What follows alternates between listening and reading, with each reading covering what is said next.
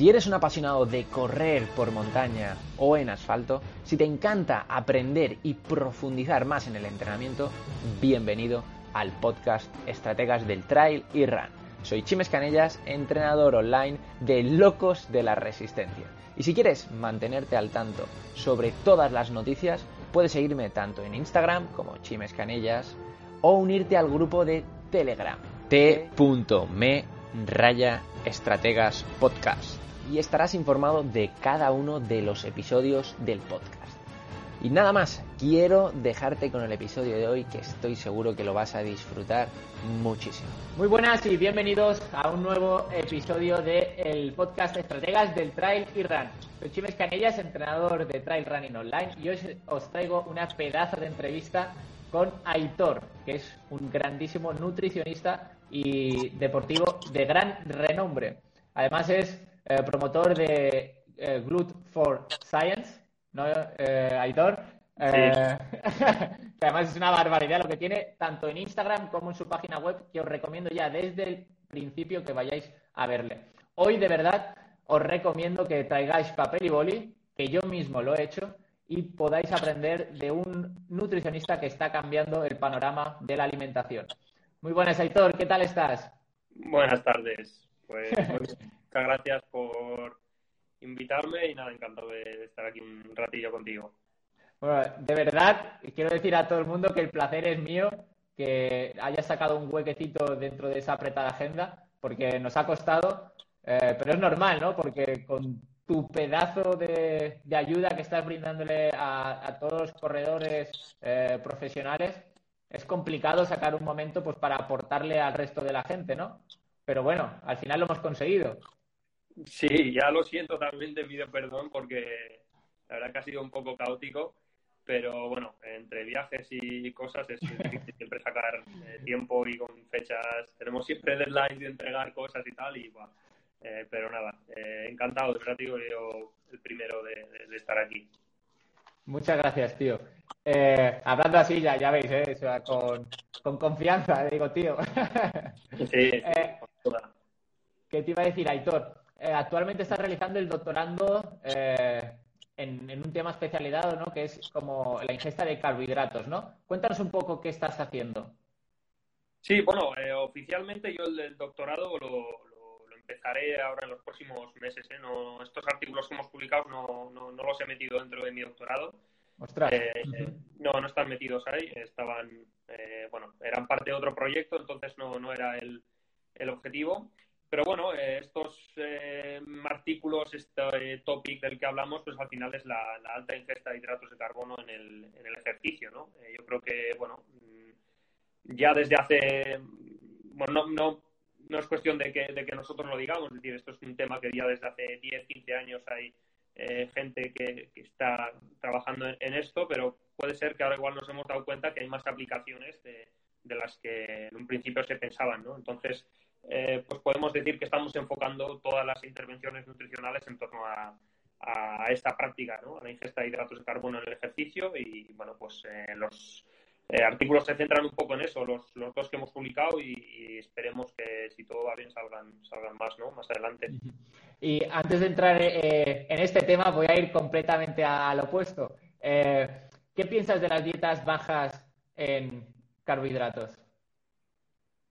Bueno, no, ni pienso ni dejo de pensar, es decir, yo no, no creo que yo tenga que, decir si me parece adecuado, ¿no? Yo creo que cada cada uno elige lo primero y, y, en función del contexto cada persona eh, pone la balanza lo que más suma y lo que no. Yo desde luego sí que tengo muy claro que en el, en el eh, contexto en el que nosotros trabajamos, que es el alto rendimiento en deporte de resistencia, eh, las dietas cetogénicas no, no, aportan el beneficio que puede aportar la ingesta de hidratos de carbono.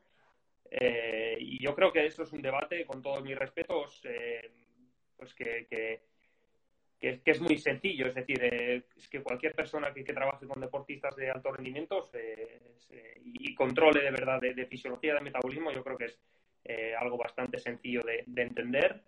Eh, por supuesto que hay gente que, bueno, que, puede experimentar con estas dietas y tal. Yo mismo lo he hecho y, y deportistas míos también. Pero, pero bueno, yo creo que ahora mismo, poniendo en la balanza lo que, lo que puede funcionar y no solo funcionar, sino lo que más beneficios te, te trae, pues eh, de momento a mí la balanza me sale bien, bien clara hacia, hacia la ingesta de hidratos de carbono y bueno, eso es lo que, lo que pienso yo para mí. Yo no tengo que pensar nada, es decir, que no quiero decir que, que si tú la haces no, no la hagas, yo, yo he hecho mi valoración y es esta y lo tengo bastante claro. A partir de ahí, eh, cada uno ya te digo que haga lo que, lo viene. Totalmente, ¿no? O sea, supongo que todo esto viene mucho porque eh, por la oxidación de las grasas, ¿no? O sea, que es, ese tiempo que estamos haciendo de competición está normalmente en ese metabolismo de las grasas y entonces la gente dice, pues yo voy a hacer dietas cetogénicas, ¿no? Entonces, luego llevándolo a la práctica realmente no tiene lógica, ¿no? Bueno, eh, a ver, lógica como tal eh, puede tener, ¿no? Lo que pasa es que luego sí que no se, eh, bueno, no, no, no, se traduce en, resultados, ¿no? Entonces, es lo, más, eh, lo, lo, primero que siempre se puede ver en una dieta cetogénica es eh, ver un aumento en la oxidación de, ácidos grasos, pero, pero esto no quiere decir nada, es decir, es como si, em, bueno, eh, como si ves una variable pero no ves todo el concepto, ¿no? Entonces, exacto.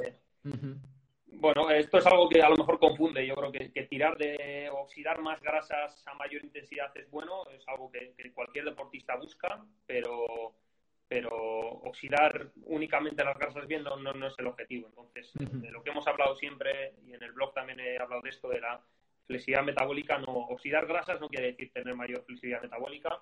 Y una cosa que estamos viendo es que, los deportistas de élite que llevan años comiendo hidratos de carbono y una dieta mm, típica con hidratos de carbono, eh, oxidan poquito menos de ácidos grasos que, una, que un deportista de élite entrenado en, dieta cetogénica y, esto no, es prácticamente significativo y, luego además, sin embargo, en otras intensidades sí que son mucho mejores. Entonces, ya digo que a mí por lo menos ahora la balanza me sale bastante. Claro.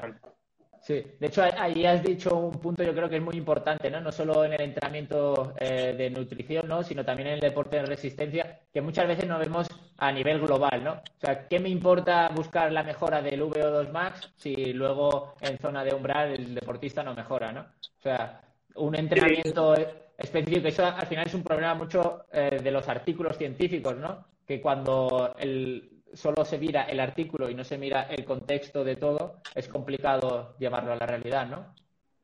Sí, puede ser, puede ser un poco eso y, puede ser que la información ahora llega, llega a todos los sitios y a todo, a todo el mundo, ¿no? Pero, eh, y, luego, sin embargo, no todo el mundo estamos preparados para, para leer información, ¿eh? igual que a mí ahora eh, me llega información de, vacunas del COVID y, yo no soy capaz de, analizar con criterio estas, eh, esa información o, si me viene eh, cualquier otra información de, informática mismo que, me pueda entrar, yo, yo no, no, tengo ese criterio o esa capacidad para asimilar bien esa información, ¿no? Pero en el, caso concreto del volumen de oxígeno máximo sí que sucede, ¿no? Que al final es, pues bueno, un, indicador que siempre se ha relacionado con el rendimiento cuando en deportistas de élite por lo menos no, no es así y cualquiera que se dé cuenta, eh, cualquiera que trabaje día a día, perdón, se, se da cuenta muy fácil. Es no, no, no es algo, eh, no, no, es un milagro que, digamos esto, es, es, algo que lo saben desde, desde hace muchísimos años y, eso de siempre. Reitero que es que todo, todo lo que estamos haciendo ahora se hace desde hace muchísimos años. ¿eh? Nosotros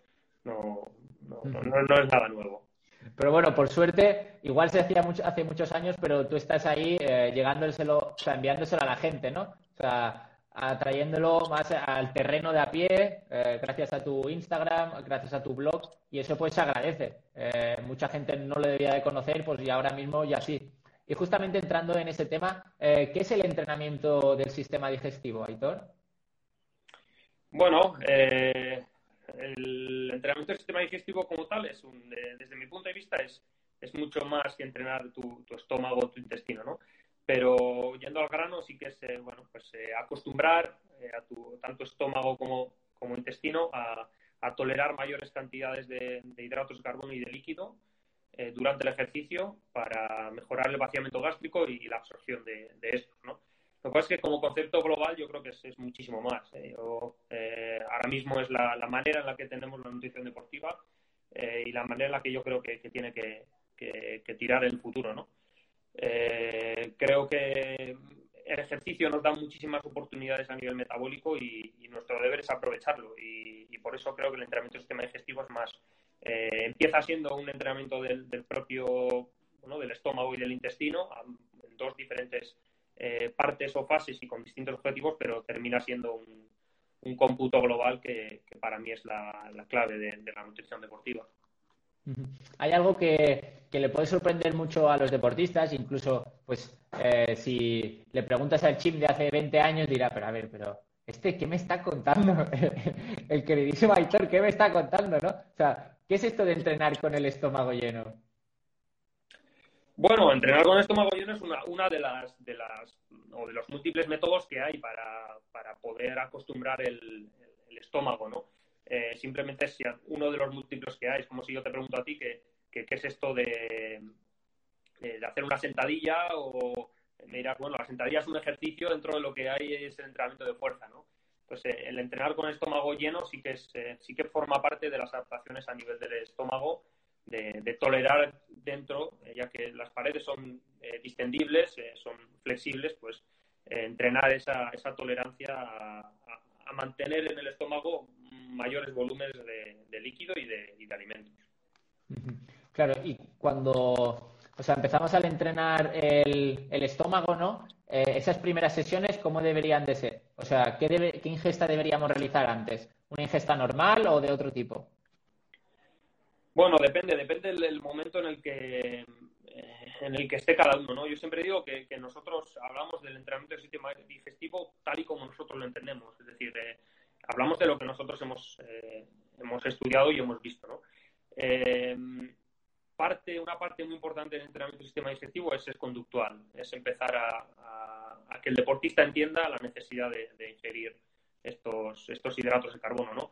Y entonces parte, la primera fase de este entrenamiento es, conductual, es, que, el deportista se, se, acostumbre a utilizarlos y a poco a poco y para eso pues con cualquier cosa, con, no sé, una manzana que tengo aquí, te puede valer, o, con un plátano te, puede valer, ¿no? Para, eh, para empezar este proceso. Pero sí que es verdad que eh, dentro de las primeras fases, pues es el, el, entrenar con, con, alto volumen de, de, comida y de, y de, y de líquido, ¿no? Entonces, pues, las primeras fases siempre intentamos hacer eh, alimentos un poco más complejos, como pueden ser las, las, barritas o las propias frutas, y, con altos volúmenes de, líquido, 500 mililitros, eh, por ejemplo, en, corredores, que es mucho, o empezar eh, con, eh, ciclistas con, con bidón y medio, 750 mililitros por hora, etcétera. Entonces, esa es un poco la primera fase de, ese acostumbramiento del, estómago, que luego dará un poco paso a la segunda fase, que ya es el, meter altas cantidades de hidrato de carbono en el, formato que queremos para generar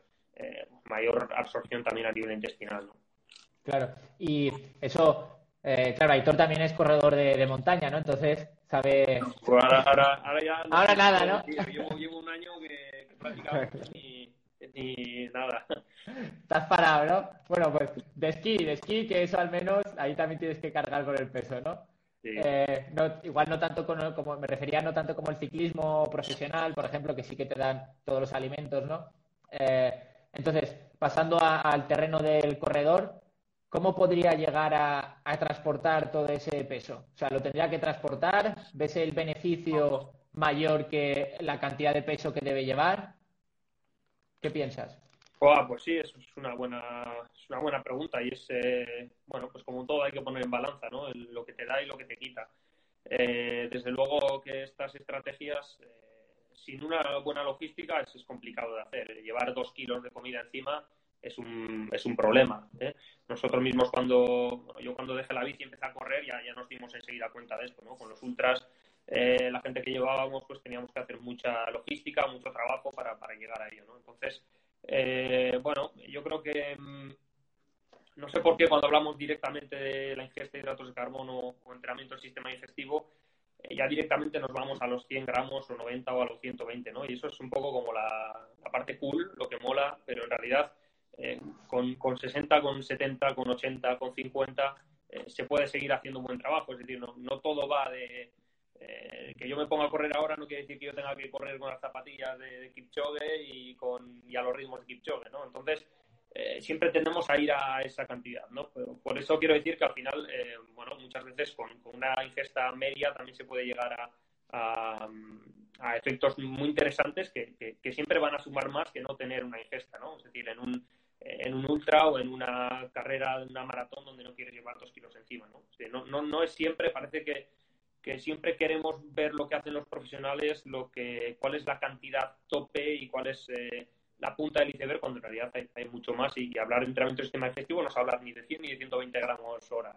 Es, eh, hablar de, un concepto que, que, bueno, que nos ayuda a, rendir, a recuperar y, desde mi punto de vista estar más saludables también.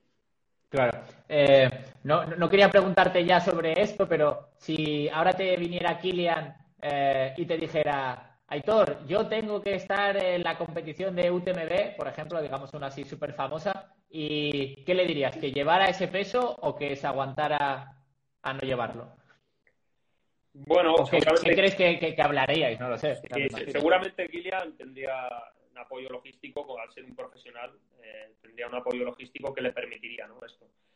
Eh, pero bueno, siempre es cuestión de, poner en la, balanza. Desde mi punto de vista, yo creo que, en un ultra te puede dar mucho más la ingesta de hidratos de carbono que, el llevar un kilo extra que puedas llevar, ¿no? Eh, muchas veces llevamos el kilo extra en, otras cosas, eh, bueno, pues menos importantes que, la ingesta de hidratos de carbono. Y una vez que te das cuenta de verdad del potencial que tiene, la prioridad eh, se la das a estos, ¿no? Entonces, en un ultra, desde luego, yo lo haría así. Otra cosa es que, me digas que no lo sé, en una carrera de 32 kilómetros que tengas que llevar mochila para llevar, pues eso, tres geles hora y, en una carrera de 30, em, de 30, 32 eh, kilómetros, pues, pues puedes ir a un ritmo muy alto, no necesitas llevar mochila, vas ligero, ¿no? Ese, podría ser un poco el, tema. Pero, pero bueno, yo creo que en un ultra sí que, sí que compensa al final el, eh, la, ingesta de hidratos de carbono en ese sentido es, es muy importante. Claro, claro. Al final, eh, si estamos hablando, yo creo que es un punto muy importante para los amateurs, ¿no? Si alguien que se está jugando ganar eh, y su trabajo, digamos, y él aún así eh, consideraría llevar ese peso, creo que los deportistas amateurs debemos tenerlo muy, muy en cuenta, ¿no? hablando sobre la cantidad de, ingesta, ¿no? Esa, esa tabla que sacó hace pues unos meses, bueno, ya no sé hace cuánto, ¿no? Eh, Asker y Aukendrup eh, hablando de sobre los hasta los 90 gramos. ¿Hace cuánto que lo sacaron, Aitor? Sí, yo diría unos años ya. Pues hace unos añitos, hasta 90 gramos, ¿no? Y vosotros ahora ya estáis viendo eh, muy buenos resultados con 120 gramos. ¿Creéis que eso va a ser el siguiente punto de la tabla o creéis que aún no están preparados para eso? Bueno, no lo sé, no lo sé si, si será el punto. Eh, a nivel científico siempre hace falta mucha evidencia y, desde luego eh, todavía no la hay, ¿no? Con 120 gramos hora, Eso es la realidad. Eh, sí que creo que, en el campo de pruebas, que al final es el deporte de alto rendimiento, está más que, más que, ¿cómo decirlo?, aceptado que, la ingesta de 90 gramos hora es, no, es ningún límite a mí el primero que, se sorprendió cuando la, en la ciencia se ponía este límite eh, fui yo porque, porque enseguida te das cuenta que no, esto no es verdad, no, hay un límite de 90 gramos hora eh, y, sí, no hay más que ponerse a, probarlo y, verlo ¿no? y ver las respuestas. Entonces, eh, bueno, la ciencia por desgracia siempre va, yo creo, detrás de la práctica y en este sentido yo creo que, bueno, tenemos evidencia eh, en la práctica, no digo a nivel científico, en la práctica de que esto no funciona, tenemos protocolos que, que funcionan y sabemos lo que nos da. En la ciencia, pues hemos aportado nuestro pequeño granito de arena en este sentido también, con, estos dos artículos, y de ahí a que sea algo aceptado por toda la comunidad científica, pues eh, eh, yo creo que todavía queda muchísimo, ¿no? Lo que pasa es que fíjate que si hace 10 años o, 15 años también ya se dijo esto y, todavía no, no se ha aceptado, pues bueno, hay que eh, sin más, la ciencia es, es, cuestión de mucho trabajo y de, mucha evidencia y eso es muy difícil hacerse un hueco en la, en la ciencia siempre, ¿no? Pero desde luego yo creo que, por lo menos en el alto rendimiento, eh, ahora mismo que se queda en 90 gramos hora está, eh, va por detrás de, los demás. Claro. porque para que todos lo, lo, lo, sepan un poco, ¿no? O sea, ¿tú con qué tipos de deportistas has probado esto? A nosotros, eh, en los orígenes, bueno, yo, yo he sido eh, ciclista, entonces siempre he estado en este campo. Yo trabajo de manera exclusiva con ciclistas eh, profesionales de categoría World Tour y, Continental Pro Team. Y las investigaciones las hemos hecho con, con trail runners, con, maratonianos de élite que, bueno, corrían en, montaña. Lo cual es que luego nosotros hemos probado también en, en gente de asfalto, en corredores de asfalto, en esquiadores de travesía, es decir, que, bueno, en, los deportes de, resistencia en los que, los que hemos eh, trabajado, pero bueno, yo, yo de manera exclusiva, sobre todo en el ciclismo y en el, y en el trail. Que básicamente, por ejemplo, los, la gente que no lo sepa, eh, el ciclismo es un deporte que está realmente a años luz, ¿no? De, de los corredores de montaña. Allí hay un equipo, tenéis un equipos muchísimos más avanzados y hay muchísima más gente detrás y entonces yo creo que realmente simplemente con que lo hayas hecho con deportistas, o sea, con ciclistas profesionales ya nos da pie a pensar que en otros tipos de deportes de ultra resistencia eh, tiene que ser beneficioso. Entonces yo creo que hay que pensarlo.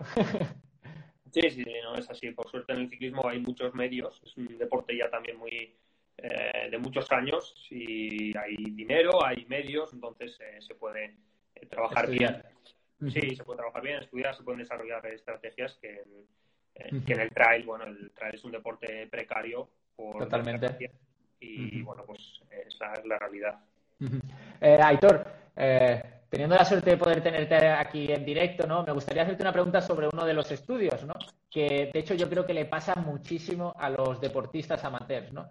Cuando leía el estudio veía que había algunos corredores, eh, élite, recordemos, que tenían problemas eh, estomacales, ¿no? ¿Esto a qué puede ser debido, tanto en corredores profesionales como en corredores amateurs?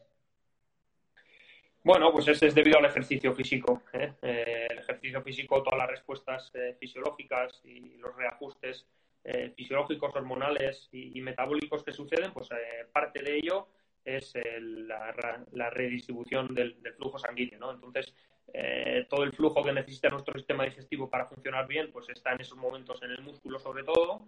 Y, bueno, pues eh, eh, la función digestiva se compromete. Entonces es muy, muy común los problemas gastrointestinales, más allá de luego el impacto mecánico, por ejemplo, en el running o, la posición en una bici de contrarreloj como en el triatlón, etcétera, ¿no? Es decir, todo eso conlleva a, los problemas gastrointestinales que son muy, muy comunes, una prevalencia muy alta en el, en el ejercicio eh, físico, en las competiciones. Y bueno, en nuestro estudio también tuvimos eh, pues unos cuantos retirados por eso, no recuerdo ahora cuántos, otros por lesiones y, otros motivos, es, es, lo normal también en, en una carrera de montaña.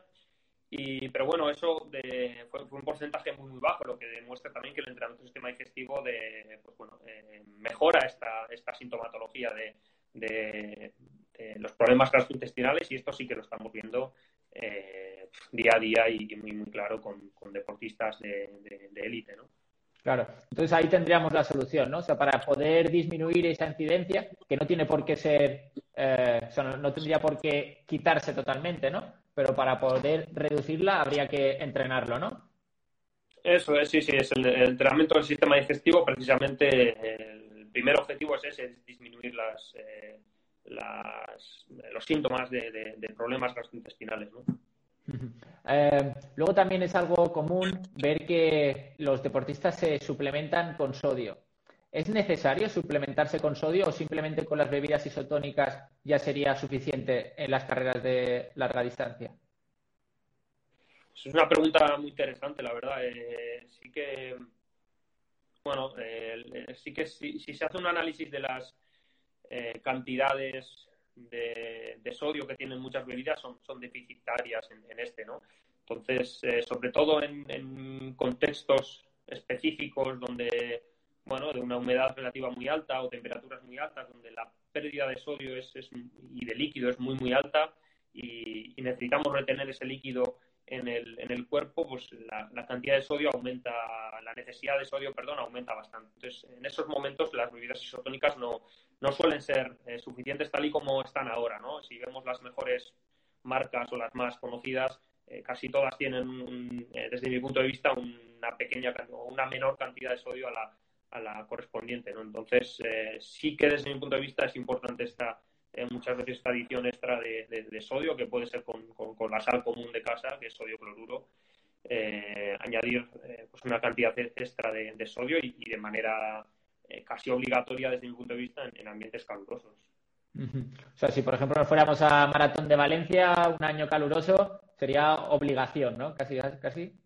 Sí, no, hombre, depende, ¿no? Al final, si, si vas a hacer mm, dos horas y cuarto, dos horas y media, pues, eh, bueno, espera que, la hidratación en ese punto, eh, bueno, no, es lo mismo que estar cuatro o cinco horas en, un, bueno, eh, en un maratón, sí, sí. en la propia maratón.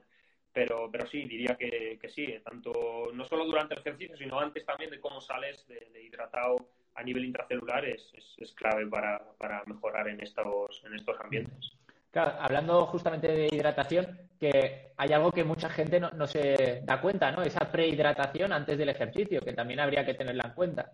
Eh, eh, realmente es común ver a muchos deportistas que antes de iniciar la misma actividad ya tienen un, un poco de deshidratación, ¿no? Pues sí, eso es eh, desde mi punto de vista uno de los grandes errores que, se cometen en el deporte.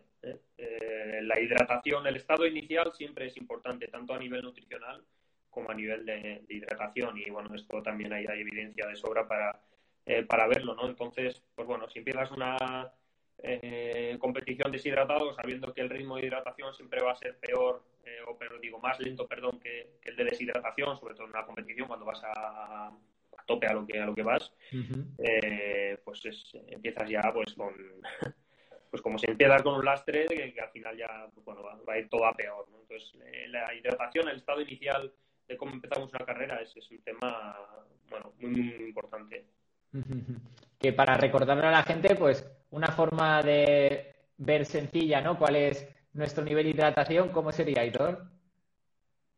Bueno, ahí tenemos, eh, más allá de la validez científica o no, el, color de la orina siempre es pues, un indicativo, eh, aunque sea general, que nos, da, que nos da información. El propio peso, eh, al final, el peso también con el que empiezas o en el que debes empezar una competición es, un indicador muy bueno.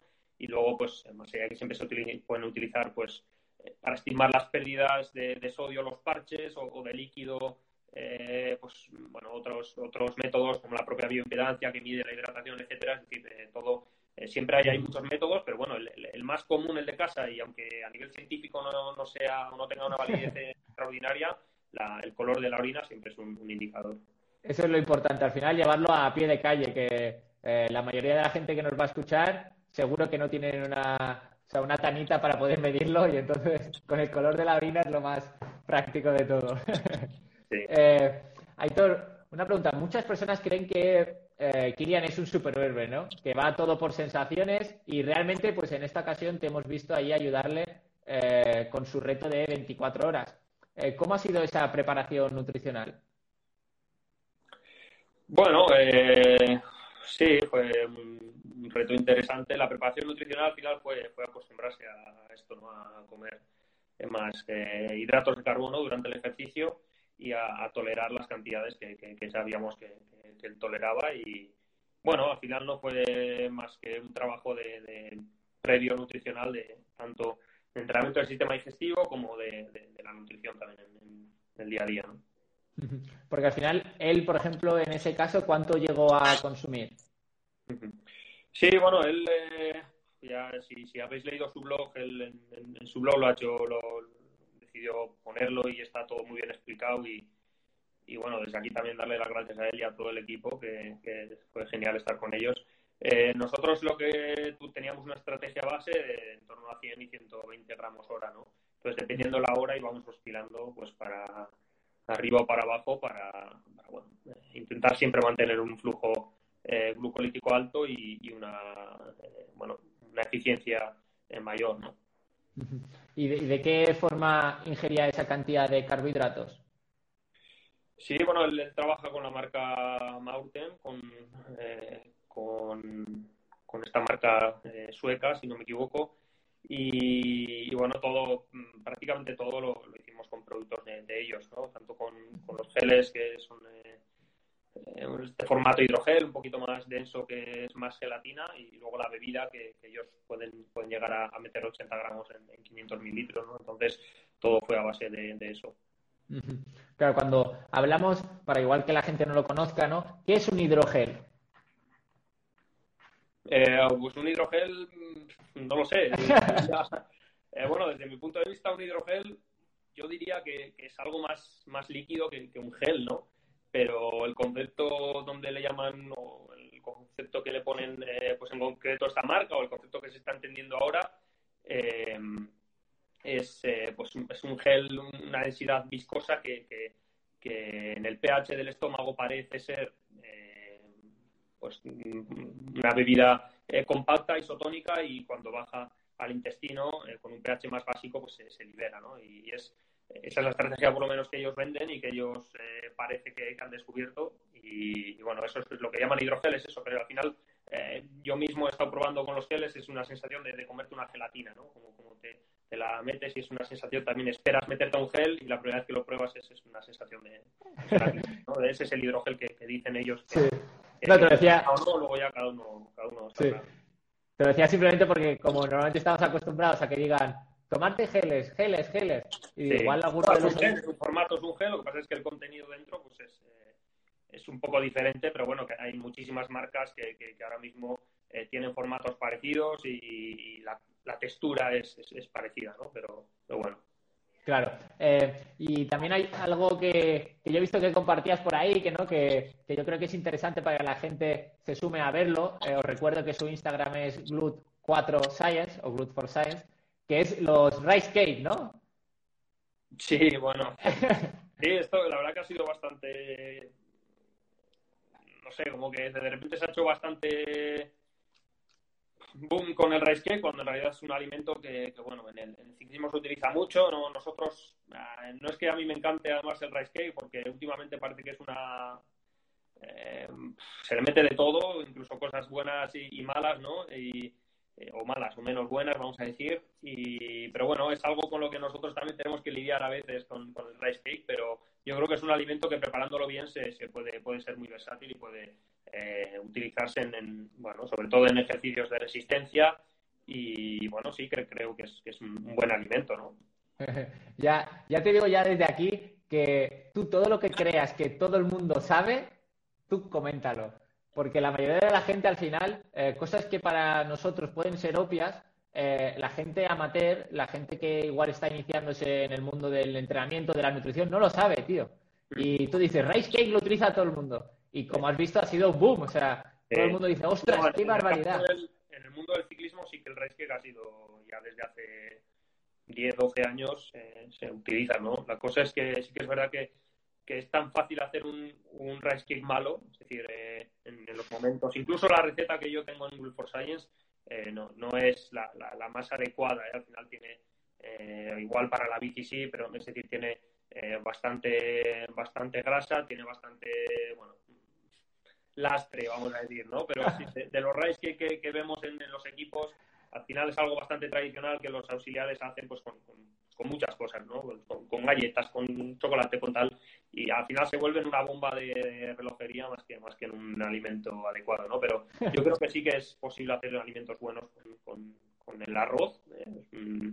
eh, uno de los mejores fuentes de, hidratos que, que, podemos tener y, bueno, es... Eh, bueno, interesante este, este alimento rice Claro, sí. Eh, bueno, volver a comentar eso, que tiene la, la receta ahí que, que, está perfectamente explicada. Y encima que... Yo la algo que me... un poco, ya sabes cómo es todo Internet, que además luego se te ocurriría hacer otra cosa. Yo desde luego, no sé si ahí teníamos...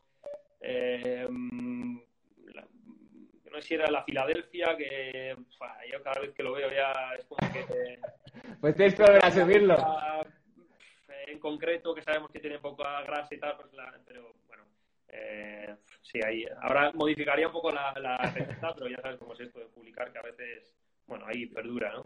Claro, claro. Pues eh, regálanos tres, tres alimentos más por ahí cuando, cuando puedas tener tiempo para subirlo. De estos que digas tú, eh, como no serían superalimentos, ¿no? Pero de bombas de poder comer eh, de forma sencilla cuando estemos entrenando Eh, seguro que todos tus seguidores te lo, te lo agradecerían. Ya de paso... Yo para mí el, el, mejor, ya adelantándolo, para mí el mejor, y siempre lo hemos dicho, es el membrillo. El membrillo es el más...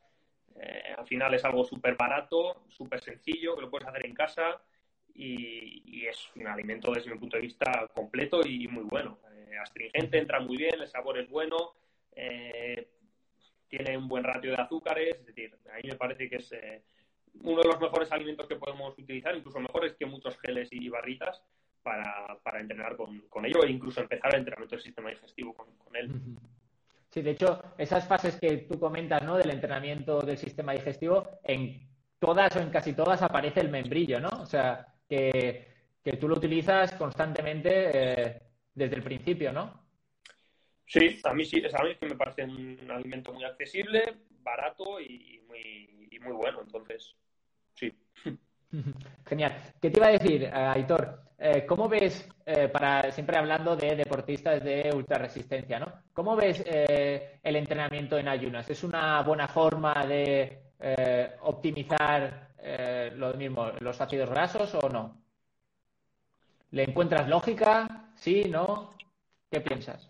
Bueno, hay, hay, hay también bastante, bueno, controversia y uno al final, bueno, sí que eh, puede opinar una cosa u otra, al final esto es, esto es como todo, ¿no? Pero bueno, yo sí que creo que, sabemos bien que, el, mejor estímulo para la mitocondria es el entrenamiento, es el movimiento. Y lo que necesitamos hacer es eh, soportar o dar mejor, mejor dicho, dar el mejor soporte posible a ese entrenamiento. Y muchas veces el entrenamiento en ayunas se, vuelve en, lo contrario, ¿no? Eh, muchísima gente por ahí entrenando eh, en ayunas con unas, eh, en unas intensidades que, que, no, que no corresponden y, precisamente consiguiendo lo contrario. Yo he visto muchísimos ciclistas que, han acabado su, su, carrera deportiva y sus opciones por, por estos entrenamientos. ¿no? Entonces sí que pueden ser interesantes, eh, sobre todo a nivel de, de, percepción también, de cómo te ayuda a ciertas intensidades regularte pero, pero esto de que desde mi punto de vista el entrenamiento con restricción de hidratos de carbono o en ayunas eh, mejore la biogénesis mitocondrial, mejore la oxidación de grasas, eh, desde mi punto de vista no es, no es eh, real, ¿no? no es verdad. lo dicho, la, la mitocondrial es, es, es, un estímulo de la mitocondria que es el movimiento y, tenemos que hacer movernos más y con más calidad y entrenar mejor y bueno, esto con, con, baja disponibilidad de hidratos de carbono sabemos que, que, no es y lo hemos visto en, muchísimos deportistas de élite también, ¿no? Entonces, bueno, una de las cosas que siempre achacamos es que aumenta la, la oxidación de ácidos grasos, pero eso al final es algo, algo agudo, ¿no? El cuerpo, eh, estamos viendo que mm, la biogénesis mitocondrial y la flexibilidad metabólica eh, se consigue parecidos eh, ratios de, oxidación de, grasas cuando luego están con la, con la bien alimentados que con una dieta joder, que mal me estoy expresando. Cuando luego se les. Sí, cuando luego. Sí, se les da. Eh, al final, eh, la misma flexibilidad metabólica, eh, no. Muchísimo mejor la, conseguimos en, deportistas que, que, entrenan fuerte y, ese es el, principal estímulo, ¿no?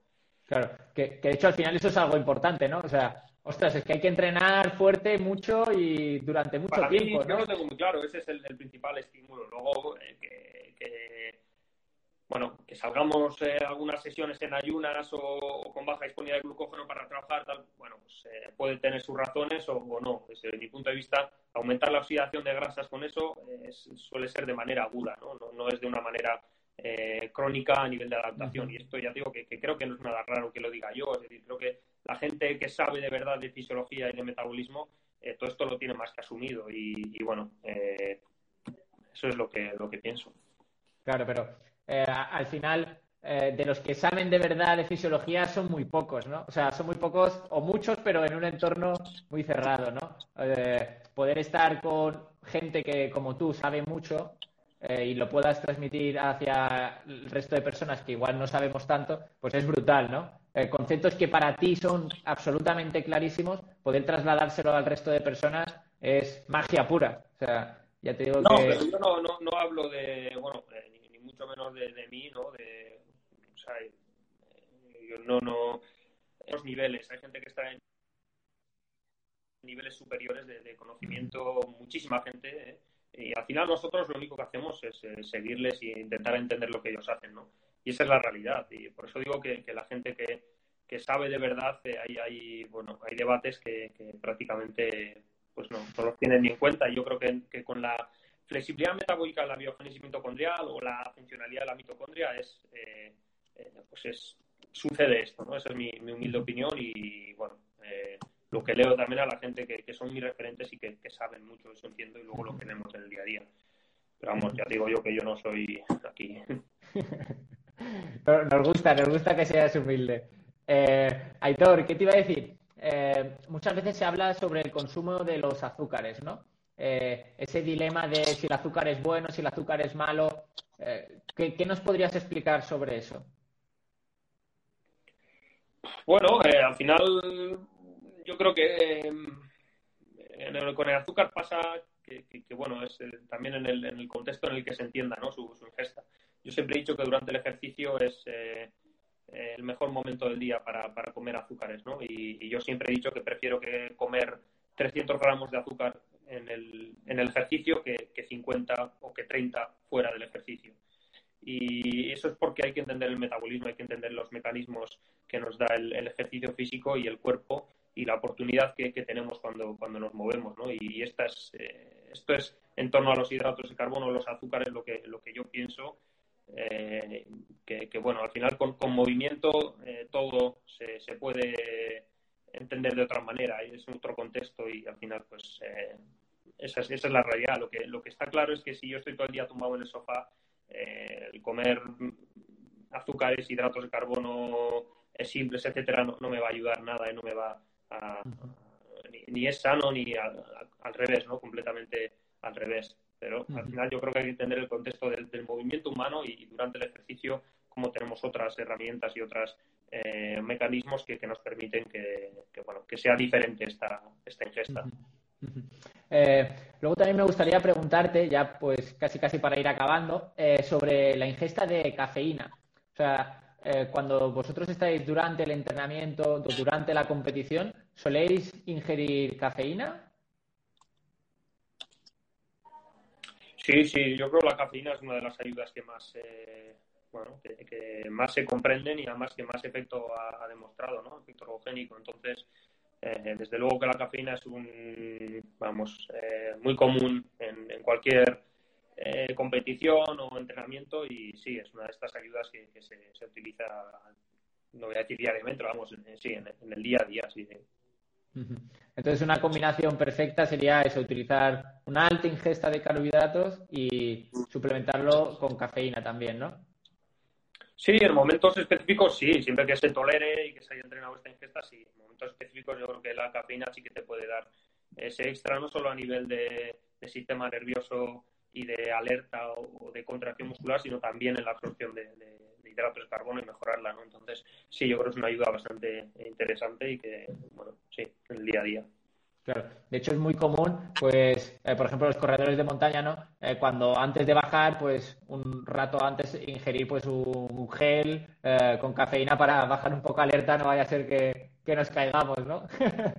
sí, sí, con todo el sentido, Yo creo que las bajadas son, son donde se ganan las carreras de trail y, las bajadas son muy demandantes a nivel de, alerta y a nivel también muscular o periférico, entonces sí, le veo mucho sentido, la verdad.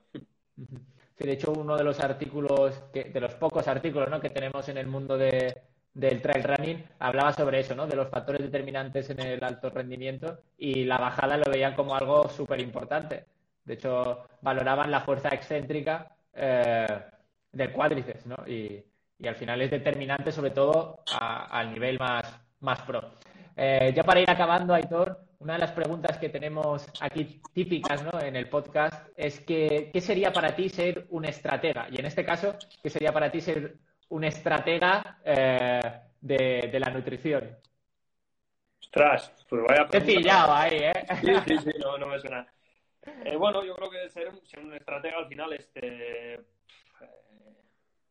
intentar hacerla o llevar a cabo siempre una estrategia y tener en mente una estrategia para eh, en función de cada momento, utilizar lo, más adecuado. Yo creo que, por lo menos en el deporte profesional en el que mm, nos movemos, eh, yo creo que esto es algo que se asume. Siempre, siempre para todo hay una estrategia, más de una, y siempre para todo eh, se intenta buscar la opción más estratégica y mejor para cada momento. Entonces, eso diría, vamos, de definirla es qué es ser un estratega es, es complicado. Desde luego, con los hidratos de carbono sabemos que hay que entrenarlo mucho antes, que no puedes ir a una carrera y de repente allí eh, ponerte las gotas a, intentar ponerte a 100 gramos hora 90 porque esto no va a salir bien. Entonces, estrategia también en, el, en este mundo es pues eh, entrenar el sistema digestivo y, planificar las ingestas eh, para una carrera, ¿no? Como, como, serían.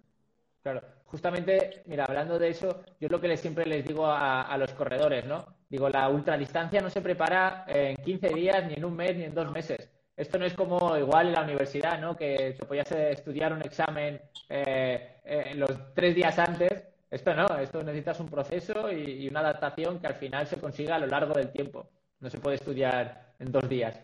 Eh, Aitor, y ya como última pregunta, me gustaría saber con quién te gustaría que habláramos en el podcast en otra ocasión. En el podcast, pues eh, la verdad que últimamente estoy escuchando muchísimos podcasts de, gente súper interesante que, hay por ahí. Eh, pero yo creo que, bueno, eh, mi amigo Adrián y también, si no me equivoco, amigo tuyo, creo que es un chico que, le escuchamos poco y deberíamos escucharle más. Sí, yo la verdad que Adrián de, CISAC, para que no, que no lo conozcáis, es una auténtica locura. Yo, como cuando hablas tú, cuando habla él, eh, a escuchar que toda palabra es muy, muy interesante. Muchísimas gracias, Aitor. Gracias de verdad por tu tiempo, por estar aquí con nosotros, sobre todo eh, por compartir este ratito y regalarnos tantísima información. Pues nada, tío, muchísimas gracias a ti. Eh, un placer y nada, un buen rato. Así que nada, gracias por interesarte en, lo que hacemos y sobre todo por traerme aquí a hablar con, contigo y nada, enhorabuena por lo que haces también y bueno, eh, espero escuchar esa entrevista con Adrián pronto porque es un tío que, siempre hay que escucharle atento y que, poca gente tiene tanta, tanta ilusión en hacer todo como él, así que nada. Y hasta aquí el episodio de hoy. Espero que te haya gustado y que al menos esté cerca de tus expectativas. Y si es así, si hoy has aprendido algo, pues estaría súper agradecido de que pudieras compartirlo en redes sociales, con tus amigos, con tus enemigos, con todo el mundo. Y cuéntanos cuál ha sido la píldora que te has llevado en los comentarios del podcast. Te agradecería muchísimo si pudieras dejar 5 estrellas en el podcast, ya que nos ayudará a seguir creciendo. Muchas gracias por estar un día más aquí y apoyar este grandísimo proyecto del que eres partícipe. Te recuerdo que tú eliges de qué va a tratar cada programa en el grupo de Telegram. Nos vemos en el próximo capítulo o en las montañas, quién sabe. Hasta la próxima, estratega.